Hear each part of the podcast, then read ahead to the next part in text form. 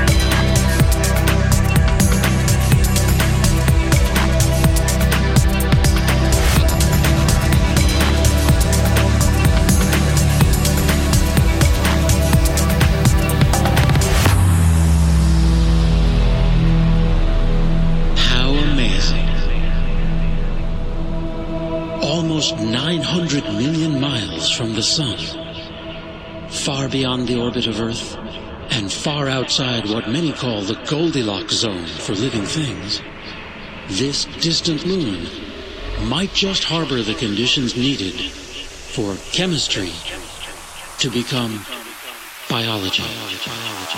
biology.